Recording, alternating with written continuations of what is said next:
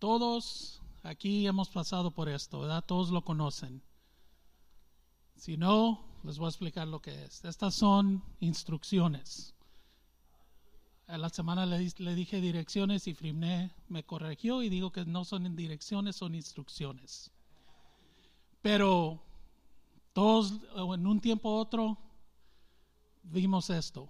Vino en una caja, se ordenan algo y vienen esto aquí, estas instrucciones, ¿verdad? Yo personalmente lo he hecho cienes, cien tantas veces porque cada rato Friné quiere cambiar algo. So ya me acostumbré a estos. Show the next slide, please. ¿Cuántos han visto esto? La herramienta que viene, los tornillos, los washers, los plugs, uno que está un poquito más largo, uno un poquito más corto. Luego usted conoce la herramienta que le dan esa, ese Allen wrench que dice que todo se arma rápido con esta, esta cosita, pero que acaba cortándose los dedos y todo eso, ¿verdad? So, otra vez, vienen en sus partes, vienen empacados y entendemos que este, estas son las partes que contiene, que viene en la caja que usted va, en la pieza que va a armar. Las direcciones le da su guía. Pero muchas veces, ¿qué pasa cuando leemos las direcciones? Go to the next slide, please. Así se miran, ¿verdad? Honestamente, una vez las instrucciones vino, vinieron así. Yo no sabía cómo leerlas y vinieron tantas piezas y dije, how am I going to figure this out? ¿Cómo lo voy a figurar? Pero lo hicimos. Todavía está bien puesto eh, el mueble, o digo que lo hice bien. Pero hay veces que las, las instrucciones se ven así. Piensa en la primera imagen, la Biblia. Piensa en la segunda imagen, la herramienta que tiene, que la Biblia le da para su vida. Y muchos de nosotros miramos la Biblia y así la miramos, no la entendemos. Confiamos en otros que nos las traduzca. Pero así vemos la Biblia muchas veces. ¿Hay alguien aquí que puede traducir esto? Pues qué bueno. Porque dice, ese es ungido. Amén. Next slide. Vamos al título del mensaje hoy en día. La pregunta es algo que yo creo que en mi opinión, cada creyente en uno cierto de sus caminos, y sabemos que cada uno de nosotros andamos en diferentes pasos por años, diferentes caminos, pero en un momento en nuestra vida nos hicimos esa pregunta. Nadie levante la mano, pero sea honesto, se haga lo que le dicen en inglés un self-check, de saber que en un momento preguntamos, ¿debería leer la Biblia o debería de leer la Biblia? Lo importante, porque yo cuando empecé en mis caminos, yo no entendía lo que era la Biblia. Sabía, sabía lo que era, pero no sabía que era, esa era la pieza más importante del creyente.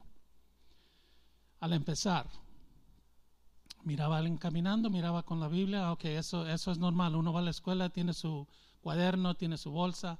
A mí se me miraba así, pero yo no sabía que estaba cargando en la mano. Y mi primer Biblia fue bilingüe, porque yo nomás leía inglés, yo no entendía nada de español para leer y apenas hablaba para defenderme, ¿verdad? En aquel entonces. So tenía mi Biblia que era bilingüe. Si las han visto, tiene el versículo en inglés y a la par lo tiene en español. Y cuando lo empecé a ver, dije, wow, qué diferente es el lenguaje. La estructura de, de los versículos son diferentes pero gracias a Dios. So, la pregunta es esa, ¿debería leer la Biblia? ¿Un creyente debe de leer la Biblia? Esa es la pregunta. Esa parte es clave. Venimos los domingos, oímos la palabra, nos compartimos con los hermanos, decimos amén, aleluya, oramos y cada uno tiene su, su, su devocional, su relación con el Señor, pero la pregunta es, ¿deberíamos leer la Biblia? la espada del Espíritu. Mirando esto, a C.S. Lewis, si puede ir al otro slide, por favor. Eso lo traducí lo mejor que puede, hermanos. Tengan misericordia de las críticas, pero lo traté lo de mejor porque los amo. Amén. Pero dice leer y volver a leer, perdón, leer y volver a leer. Volver a leer siempre encuentras un nuevo libro. For the English people, I'm going to read it to you. For those that sort of habla like me, it says read and reread. When you reread, you will always come across or encounter a new book. ¿Crees? Um, imagínese esto, la Biblia es viva. Cuando usted lee un versículo una vez y lo viene y lo lee otra vez y lo lee otra vez, le va a hablar. Va a ser diferente porque en su mente usted está, lo está leyendo, pero cada vez que lo lee lo va a interpretar diferente. Porque la Biblia nos habla, es viva, es, es viva, amén. Lo que me ha enseñado, yo, yo voy a ser honesto con ustedes, yo de joven a mí no me gustaba leer, para nada. Yo buscaba todas las idas cortas en la escuela para hacer los exámenes, para hacer todo yo, shortcuts, no sé si conocen, pero aquí voy a revelar mi edad. ¿Conocen los, lo que son los Cliff Notes? ¿Muchos lo conocen? Esas notitas rapidito que le dicen pum, pum, pum, pum. Ahora es conocido como Google. Pero en ese entonces no había Google, eso eran los Cliff Notes. Y a mí me gustaba eso porque todo rapidito, los exámenes, todo, pum, pum, se copiaban de sus compañeros de, de la escuela y todo eso. Para eso sí me gustaba juntarme con los asiáticos, amén, porque ellos no fallaban en su tarea y eran, eran buenos para eso. Pero no me gustaba leer, no me no, no captaba porque no le no tenía interés hasta que empecé a venir a esta iglesia y empecé a oír los mensajes y entender y luego yendo a teología empecé a entender qué importante es leer. No nomás el material de Dios, no nomás la Biblia, sino libros, ah, temas cristianos, entender que por qué, por qué, por qué nos pasan cosas, por qué hay veces que estamos en éxito y hay veces, eh, como decir, hay veces que un día siente que está arriba de la piedra y otros días siente que la, que la piedra está arriba de usted. Hay veces que camina en lo oscuro y camina en la luz. Pero ¿por qué pasa eso? Necesitamos leer para figurarlo, amén. De leer hay beneficios. Es ejercicio para el cerebro. Cuando uno lee, es ejercicio para el cerebro. Como muchos ya saben, mi suegra tuvo un infarto. Y una de las cosas que le dijo el doctor para su mente y su recuperación es que lea, que lea, haz puzzles y no, no puzzles como rompecabezas, sino números como ese Sudoku o algo así, para que ella manteniera su mente moviendo, porque sí le afectó mucho, no nomás en lo físico, pero en lo mental, porque empezó a olvidar cosas. Y por eso, por eso no viene Frine los viernes, porque en la rotación de cuidarla, a nosotros nos toca el viernes por la noche. Y ella no puede estar sola. Ella dice que sí, pero no puede estar sola. Pero una cosa que me, he enterado en esto es que necesita ella eso para, para dar mente al ejercicio, ah, para darle ejercicio a su mente para su recuperación. Y hemos visto los resultados, amén. Ya está mejor, ya está llegando a su estado normal. Todavía confunde los nombres un poquito, pero ya va progresando, ya las oraciones Dios ha contestado. Quiero compartir algo que durante estudiando este mensaje, el evangelista Billy Graham le hicieron una pregunta a una mujer. Ah, aquí dice que era Mrs. Yo pensaba que era Mrs. Lai, L-Y, pero es los iniciales de la mujer, pero es, es casada. Y esta, esta hermana le hizo la pregunta al evangelista y le, y le preguntó, ¿tiene o debe un cristiano leer la Biblia? Pregunta para usted, Logos, hoy en día, hermanos. ¿Cuántas veces hemos tratado de leer la Biblia y quizás nos sentimos desanimados? Yo voy a levantar mi mano y decir que yo soy honesto en eso. No entiendo lo que está diciendo, no puedo captar lo que está, ¿qué, me está diciendo Dios por su palabra, por medio de su palabra. Hay veces que me ha preguntado yo, y digo yo, yo no, yo no estoy preguntando a otros, ¿de dónde empiezo? ¿Dónde empiezo a leer la Biblia? ¿En qué capítulo empiezo? ¿Cómo, ¿Cómo puedo empezar? ¿Qué está pasando en mi vida este día para empezar, aunque sea a leer la Biblia en esa parte? Leo los salmos, leo los proverbios. ¿En dónde empiezo? ¿Y por qué tengo que leer la Biblia? Yo me he hecho esa pregunta. Amén. Y Billy Graham en su respuesta dijo esto. Hoy, en sus palabras dijo, hoy hermanos y hermanas mantienen la Biblia como un libro cerrado. Una razón es que no realizamos cuánto lo necesitamos. No realizamos cuánto lo necesitamos. Muchos cristianos están hambrientos y débil espiritualmente. La razón es que ignoran el alimento espiritual y que Dios nos ha proveado por medio de la Biblia. Eso fue lo que contestó Billy Graham a esta pregunta. Empezando a estudiar, empezando a leer la Biblia, y yo leo más inglés que español, pero ahí estoy tratando de entrar un poquito más al español, más, más y más. Y ese es mi, como dicen, uh, mi desarrollo, mi development. Y lo tengo que hacer yo de mi parte. Yo tengo que poner de mi parte para recibir. Amén. La Biblia no es una opción.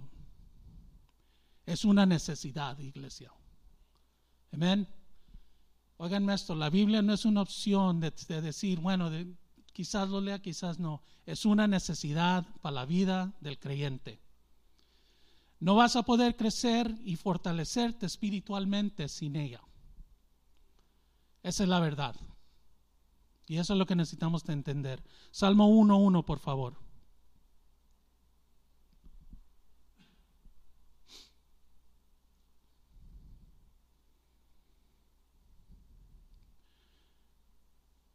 Qué alegría para los que no siguen el consejo de los de los malos, ni andan con pecadores, ni se juntan con burlones.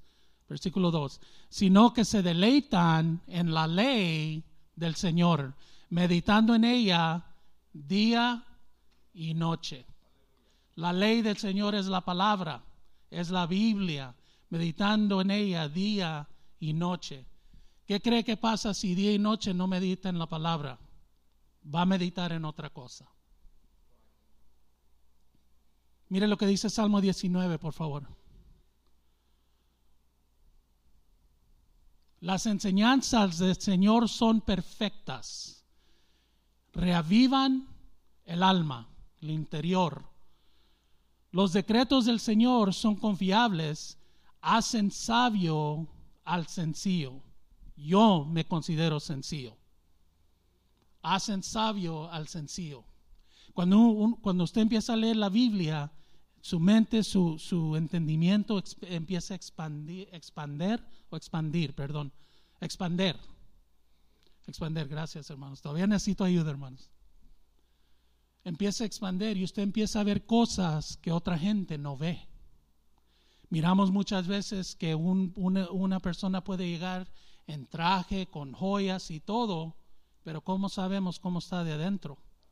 Viene una persona humilde que probablemente no tenga un traje, probablemente no tenga un saco, pero es lleno del Espíritu Santo.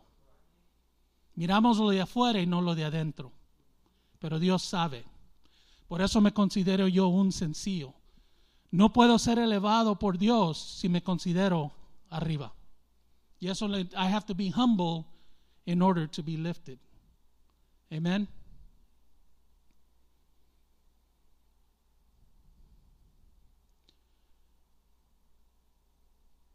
La Biblia no contiene mentiras. Una vez uh, en conversación me hicieron la pregunta, ¿cómo sabemos que la Biblia es verdad? ¿Cómo sabemos que lo que dice la Biblia es verdad? Porque la Biblia es inspirado por Dios. Y Dios no miente. Mentimos nosotros, pero no Dios. Y esa fue la respuesta que le di. Uno cuando empieza a leer la Biblia empieza a entender la verdad, empieza a tener el propósito, empieza a entender dónde agarramos nuestra fuerza, qué nos espera cuando ya llegue nuestro tiempo de ir al cielo. ¿Y cómo sabemos que vamos al cielo? Porque la Biblia lo dice. Amén. No contiene mentiras, sino la palabra de Dios. No contiene mentiras y son las palabras de Dios para su pueblo. Cuando usted lee la Biblia empieza a entender que Dios nos ama. Si es la fundación del cristianismo es amor. God is love.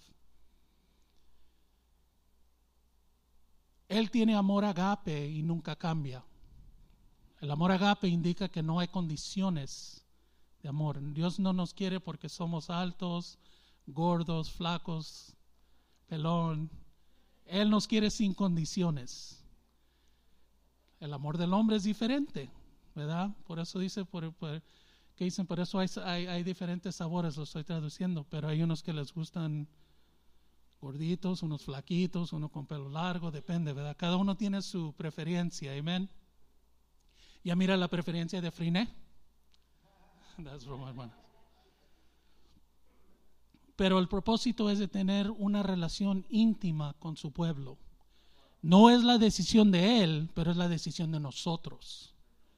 Él está dispuesto y listo con sus brazos abiertos para recibirnos. Pero ¿está usted, está usted ¿Va a hacer lo mismo con Él?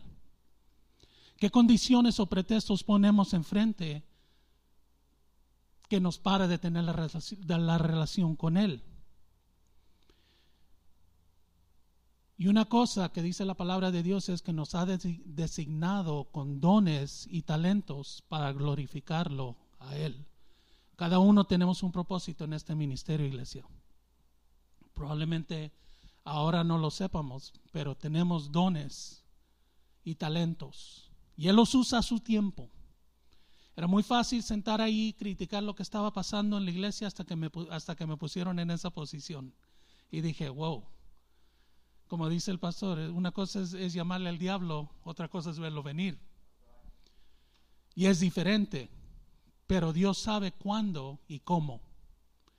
Probablemente tengamos aquí profetas, evangelistas. Solo Dios sabe. Yo estoy aquí por la misericordia de Dios. Estoy aquí, hermanos. Yo nunca planeé en mi vida estar aquí arriba, especialmente hablando, ah, predicando en español, pero para su gloria, su tiempo. Amén. Gloria a Dios. El entender, cuando uno lee la Biblia, tiene el entender que la muerte en la cruz del Calvario tenía propósito. No nomás fue para poner algo en papel y decir que esto es lo que pasó. Había un propósito para el hombre cuando Dios se puso en esa cruz, eh, perdón, Jesucristo. Las escrituras nos dirige a Jesucristo y la razón que debemos de seguirlo a Él. La muerte de Jesucristo nos empodera y nos garantiza nuestro lugar con Él, las promesas que vienen de Dios. Y podemos decir con certeza que Jesucristo te ama. Te ama a ti, te ama a mí, nos ama a nosotros. Amén. Y ama a todos. Y por eso es el amor agape. No hay condición. No nos ama porque venimos a la iglesia, no nos ama porque hablamos bien, no nos ama porque cargamos Biblia. Él nos creyó y nos habla, nos ama sin condición. Una vez tenía una, pasó, um, una conversación que tenía con un compañero, ustedes saben que trabajo con musulmanes, testigos de Jehová, diferentes creencias. Y esta conversación con, el, con, la, con la testiga de Jehová dice, yo, ella, tengo amor agape a mi esposo. Entonces dije, ok, bueno, ¿qué tienes ese amor? Y me dice, sí, sí, me dice, y es amor agape. ¿entiendes lo que indica agape? Eso me enseñé en teología, por la gloria de Dios. ¿Entiendes lo que es el amor agape? Y me dice, sí, es amor sin condición. Le dije, ¿y por qué amas a tu esposo? Oh, porque es guapo, es, mantiene su corte, huele bien. Esas son condiciones. Y me dice, ¿sabes que nunca lo había pensado? Y le dije, esas son condiciones, pero Dios no mira eso. Él nos ama sin condiciones. Y le traté de abrir la puerta, hermanos, y decir que ya se viniera y que aceptara al Señor, pero me rechazó. Pero está bien, está bien, está bien. Ya la semilla ya está plantada. Amén. Podemos decir con certeza que Jesucristo te ama. ¿Cómo hablamos a las personas que miramos allá afuera? ¿Cómo hablamos a las personas que no conocemos qué está pasando en su vida? No entendemos, no tenemos idea. Muchas veces gente se pone máscaras a darle ilusión que todo está bien, pero ¿cómo está aquí? ¿Y cómo hablamos con ellos? ¿Cómo nos comunicamos? ¿Y cómo, cómo sabemos a decirle que Dios, que es Jesucristo, te ama? Leyendo la Biblia. ¿Cómo sabemos que Dios nos ama a nosotros? Leyendo la Biblia. Romanos 5.8, por favor.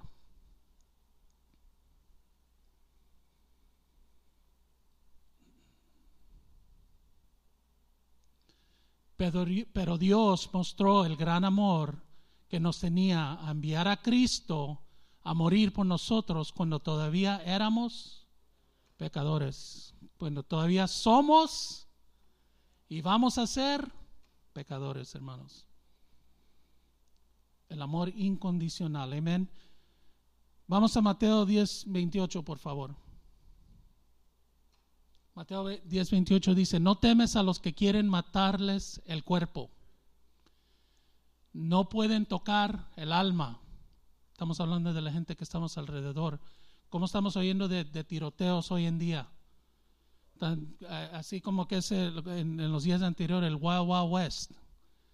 Usted corta a alguien en el freeway o le, le, da con, el, uh, con la bocina y ya quieren darle un balazo. Mejor, uh, mejor darle la bendición en, en, privado. Pero hay unos que de veras lo merecen, ¿verdad? Hay unos que, a mí, uh, ya. A mí Dios me, me, prueba, me da todos los días me da esa prueba porque hay gente que mira que, híjola. Y, y recuerda que yo manejo una troca. Y si el carro está atrás de mí y yo no puedo ver las luces ni el cofre del carro, eso indica que está muy cerca. Y como en mi troca, para la gloria de Dios, puedo prender la cámara y ver para atrás, ¿verdad? Y digo, wow, a mí está como decir, esta es la troca y este es el carro. Y digo, ¿qué más rápido quiere que vaya si hay carros enfrente de mí que están yendo a una velocidad?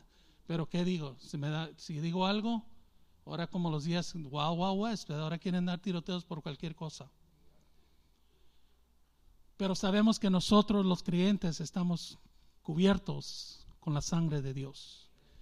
Mis oraciones cada mañana cuando, voy cuando me voy de mi casa en la mañana a ir a trabajar, digo, Señor, cúbreme, cuídame y manda a tus ángeles que me protejan de lo que no pueda ver y que me libere de cualquier peligro, cualquier accidente y cualquier mal. Esa es mi oración de cada mañana, hermanos, que me cuide, que me protege, porque yo no puedo ver todo, pero Dios sí. El mundo es duro, hermanos, el mundo es, es, está yendo más y más peor. Gente está perdiendo lo que le dicen lo racional, la, razonamiento, gracias. Lo están perdiendo, hermanos, y están yendo al otro lado. Y mire cómo va la situación en el mundo. Cada país está listo para entrar a guerra. Los países fuertes ya están listos para dar guerra. Mira lo que está pasando en Hawái, Maui. El reporte era 56, yo no sé si hallaron más, pero la isla completamente destruida por, por, incendio, por incendios, incendios. Este es el mundo que estamos viviendo, pero creyendo en Dios, Él nos va a proteger, Él nos va a cuidar, hermanos. No en nuestras habilidades, pero en Él use sus habilidades para tener fe en la palabra. Isaías 8:12, por favor. No llames conspiración a todo, como hacen ellos. No vivas aterrorizado de lo que a, eh, de lo que a ellos les da miedo. Nosotros tenemos la arma, la herramienta para entender y ver más que lo que mira el mundo. Y ese versículo dice ahí de los que no, que no tengamos, que no vivamos aterrorizados de los que ellos les da miedo. Cada vez que usted está en una situación Coméndase a Dios. Coméndase a Dios. La armadura de Dios tiene que estar puesta en un creyente 24/7. No es armadura tradicional que conocemos, es la, es la armadura del Espíritu. Nos tiene que proteger y, y realizar que Dios es el Todopoderoso. Entender de vivir con valentía en este mundo. Nuestra relación con Jesucristo nos deja vivir una vida auténtica y constante. ¿Cuántas veces hemos visto un hermano o una hermana que tiene la unción de Dios y se le ve al puro entrar? O está en un lugar y se le mira en su, en su manera de actuar, en su vista, en sus, en sus gestures, en su, como, como lo mira usted, lo mira, se siente que es una, una como es, es, es, sano como lo mira. ¿Cuánto, ¿Cuándo hemos, hemos experimentado eso con alguien? Eso es vivir auténtico y constante es para el resto de nuestras vidas, hermanos. Dios sabe que vamos a fallar, Dios sabe que vamos a cometer errores, pero necesitamos mantenernos firme en la palabra del Señor. No tenemos que aparentar que todo está perfecto. ¿Quién es el único perfecto, iglesia? Dios. Las máscaras cubren, pero muchas veces nos sanan. Aparentan que todo está bien, aparentan que no hay problemas, aparentan que no hay situaciones, pero están más destruidos que ya saben que, hermanos. Y hay momentos que tenemos que mantener cosas personal con el Señor y con uno, pero hay que no aparentar y dar chance a que, que oremos los unos por los otros y que podemos apoyarnos. Amén. Hay que no dejar que el orgullo, que es una, una de las herramientas del enemigo, controle nuestra mente, nuestras emociones y nuestro vivir. Saber que el, que el Señor es nuestro refugio y nuestra protección.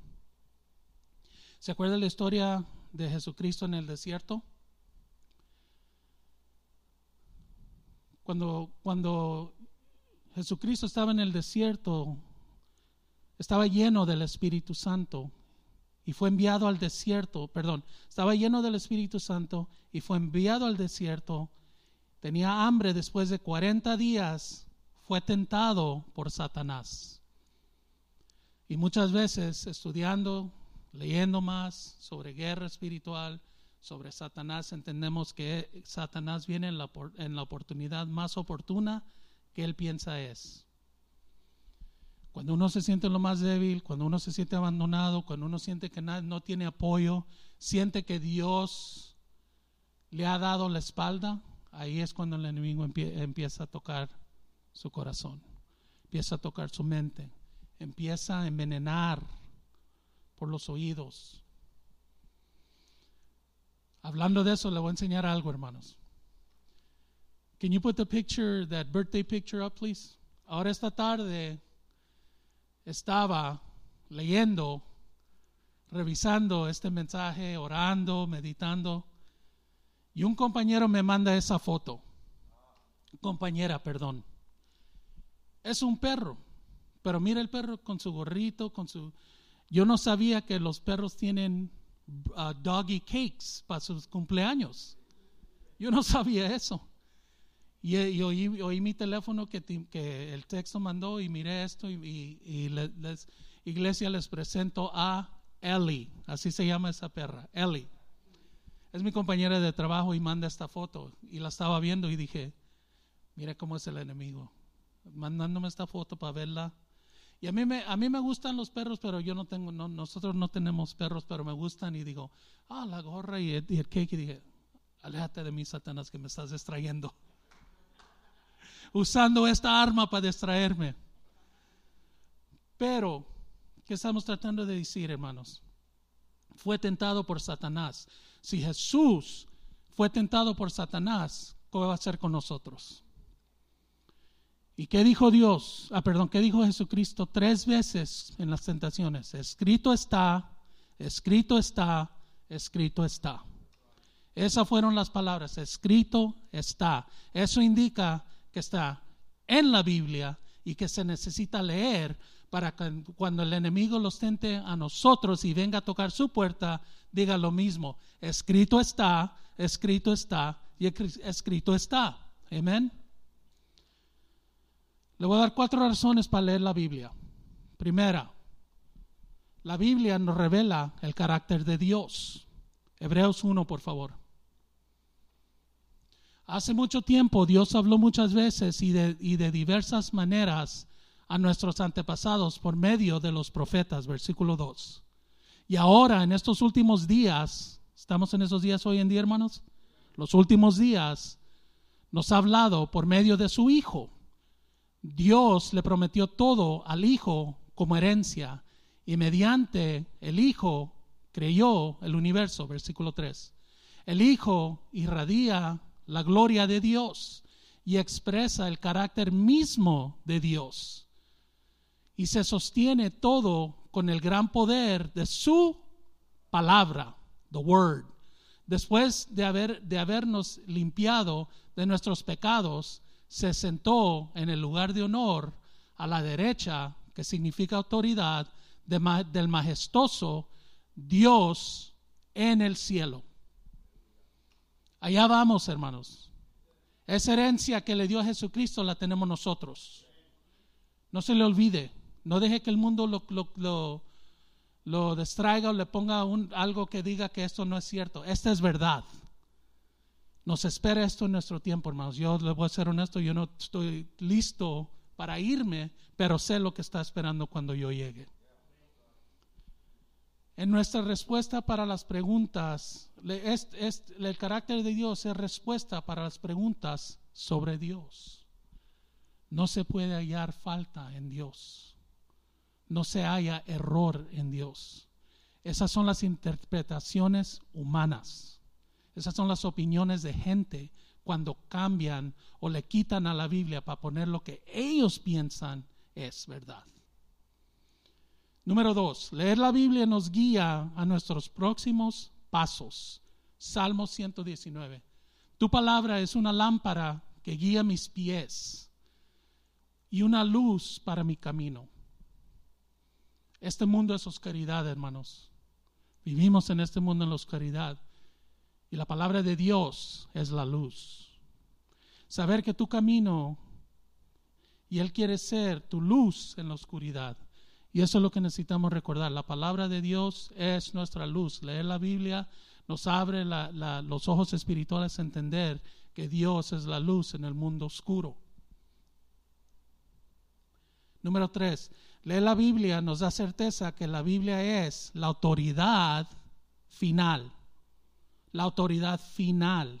Juan 17, 7, por favor. Haz los santos con tu verdad. Enséñales tu palabra la cual es verdad. Sabemos que el enemigo, que Satanás es la autoridad de este mundo, pero Dios es la autoridad final. Él dice lo que es y cómo es y cuándo es. Amén. Con la autoridad de Dios, querida iglesia, todo es posible. Todo es posible.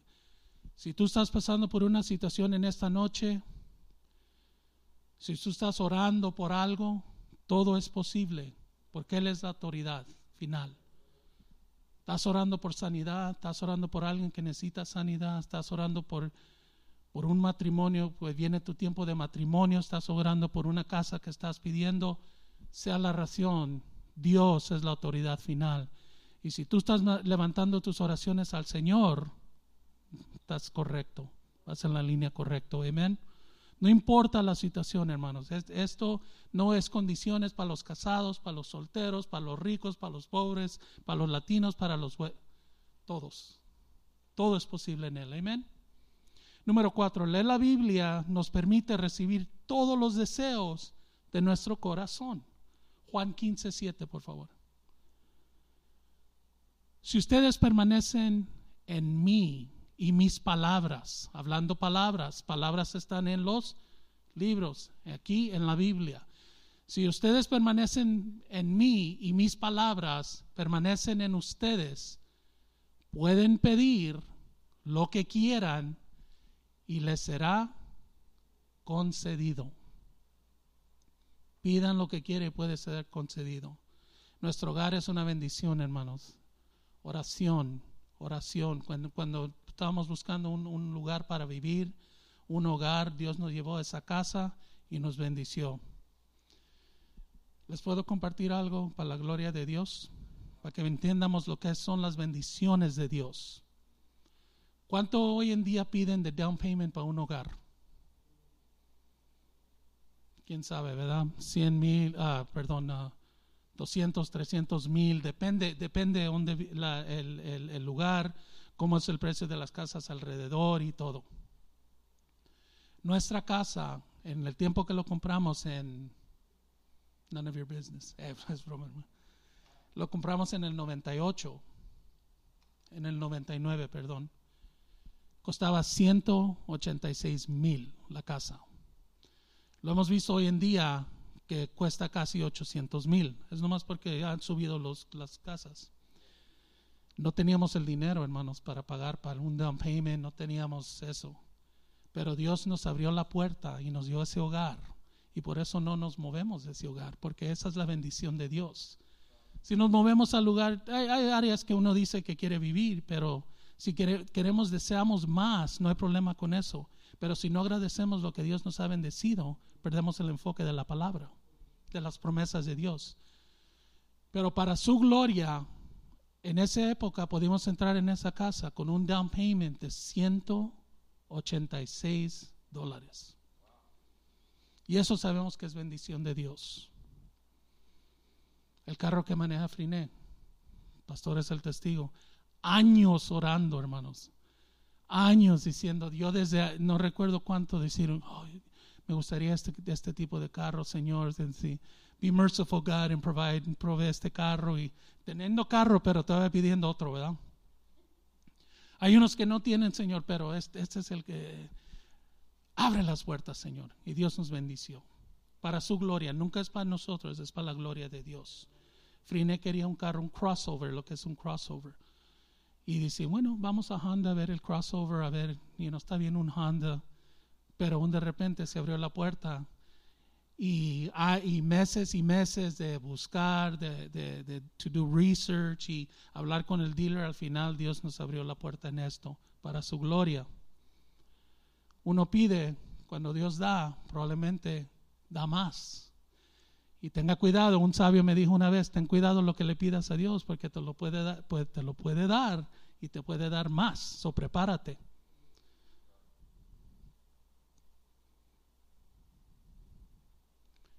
Hablando de nuestro corazón, todos tenemos ciertos deseos, ciertas cosas que queremos. Hay unos que buscan una pareja, quizás, unos que estén buscando una pareja. Y Dios tiene tu pareja. Dios tiene el que Él ha seleccionado para ti y te lo va a dar a su tiempo. Cuando Él sabe cuándo lo va a dar. Pero pídalo como usted quiera. Cada uno tiene su deseo. Alto, corto. Ah, perdón, alto, chaparro. Corto. lo voy a culpar en mi inglés. Perdón, iglesia. Pero ya para cerrar, hermanos. ¿Entendemos la importancia de leer la Biblia? ¿Entendemos lo que es que sea parte de nuestra vida, nuestra guía espiritual, nuestro manual para las bendiciones y también para entrar a esta guerra que vivimos? Pero para cerrar, hermanos, en otra ocasión, Billy Graham, le preguntaron a Billy Graham otra vez.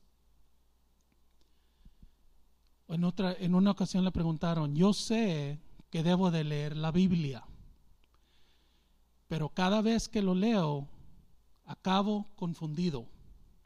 Nunca fui un buen estudiante y todos los nombres raros y lugares en el Antiguo Testamento me perdió. ¿Es la Biblia muy importante? ¿Y qué estoy haciendo mal?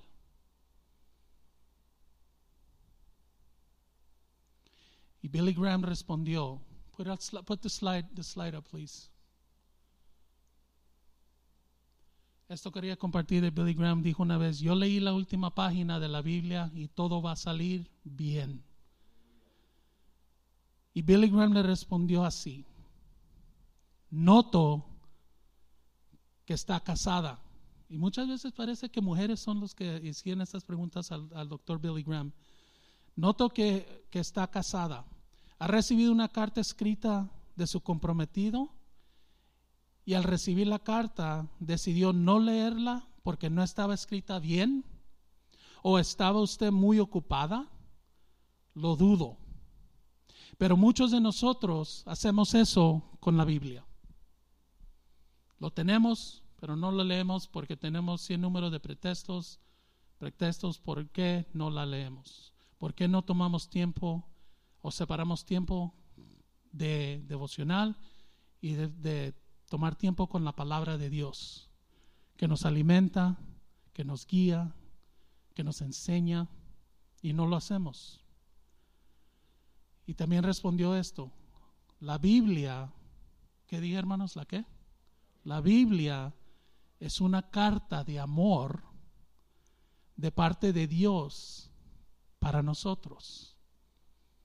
La Biblia es una carta de amor de parte de Dios para nosotros. Voy, a detener ahí un poquito. Me puse un poco emocional hace unos años atrás cuando miré que Friné tenía una carta que le escribí, uff, creo que no sé si en los noventas, en medio de los noventas un poquito más. No le voy a decir que, que, escribí, que dijo la carta. ya, ya, y es cierto, pastor. ¿Cómo le gustan el, cómo le gustan el chisme? No les voy a decir. Pero cuando la miré empecé a llorar y dije, wow, todos estos años y todavía la tiene. Y estaba escrito, ustedes saben que yo soy zurdo, todas mis letras están chuecas. yo a mi manera lo escribí. Yo lo podía leer, pero ella, siendo tan, tan graciosa, no, no sé si la, leyó, la, la pudo leer, pero la detuvo. Y eso es lo que es la Biblia, una carta de Dios para nosotros que estuvo escrita más de dos mil años. Es una carta de amor de Dios para su pueblo. La Biblia es una carta de amor de parte de Dios para nosotros, diciéndonos que Él nos ama y cómo demuestra su amor. También nos enseña cómo vivir porque Él sabe que es lo mejor para nuestra vida. Esa es la razón de leer la Biblia, de orar con la Biblia y, pedirle al Señor, porque Él sabe que es lo mejor para nosotros. Nosotros pensamos y que, que sabemos que es lo mejor, pero Él es el que sabe. Él nos conoce, Él nos hizo. Él sabe antes cosas que nos van a pasar antes que nosotros sepamos. ¿Cómo no podemos amar y, darle gloria a Dios por eso? de entender que estamos pasando por ciertas cosas a ciertos tiempos, pero Él sabe qué viene para nosotros. La Biblia es la palabra de Dios. Si queremos vivir una vida de acuerdo al plan original de Dios, tenemos que leer, meditar y aplicar la palabra a nuestra vida. Tiene que ser parte de nuestro diario vivir. Si estamos haciendo, si y esa parte me duró mucho tiempo entender que si mi conciencia, a mí, mi conciencia no me afecta cuando algo, hago algo que no le agrade a Dios, entonces necesito examinar mi relación con Dios. ¿Entendieron eso, iglesia? Todos hacemos cosas buenas y todos hacemos cosas no tan buenas. Pero si su conciencia no le está hablando, necesita, necesita ver, examinar su relación con Dios. Porque hay un poder más fuerte que la palabra que lo está deteniendo. ¿Estamos claros en eso, iglesia? Tenemos que leer, meditar y aplicar la palabra a nuestra vida, en todo, en todo. Dios sabe que vamos a hacer cosas que no le agrada a Él pero cómo reaccionas y cómo actúas cuando esas cosas pasan. ¿Pides perdón o sigues, sigues haciéndolo? El hombre no va a ver todo. Nosotros no vamos a ver qué hacemos en, privado, qué hacemos cosas que son buenas y cosas que son malas. Pero Dios siempre está viendo. Dios sabe, antes que lo hagamos. Y entendemos, leyendo la Biblia, leyendo el material, de teología entendemos que Dios siempre nos va a dar salida. Si algo pasa en la vida, Dios nos va a dar salida. La diferencia entre una tribulación y una tentación. La Biblia es la vara de medir entre la verdad y la mentira. Dios es verdad, Satanás es mentira. Es padre de las mentiras. Ejemplo, y con esto voy a cerrar. Perdone que no pude hallar la palabra en español, pero usted conoce cuando when you sift, when you sift, no sé cómo se dice en español, si alguien me puede ayudar. ¿Cómo serendiar? Sift, sift, así, así como, como hace con la harina y un colador y Señor, ¿cuál es la palabra para escoger? Oigo muchas opiniones humanas, Señor. ¿Cuál dice? bueno, zarandear, ok. ¿Estamos bien con zarandear, iglesia? All right, zarandear. Usted sabe cuando va como a Knott's Berry Farm o unos lugares y tienen, tienen esas, uh, lo que le dicen en inglés, little troughs, ¿verdad? Así como con agua. Y usted agarra para zarandear, tiene su colador Ok, amén, qué bueno, estamos bien. Estamos, estamos en un espíritu, en el mismo espíritu. Y lo hace y empieza a menearle, agarra y empieza a menearle muchas piedritas y todo. Y de repente, ¡ping! sale un pedacito de oro y dije, ¡Aleluya!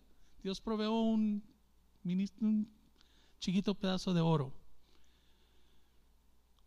Imagínese eso que hacemos zarandeando la palabra de Dios y mezclándonos con el mundo y teniendo un pedacito de oro que sale.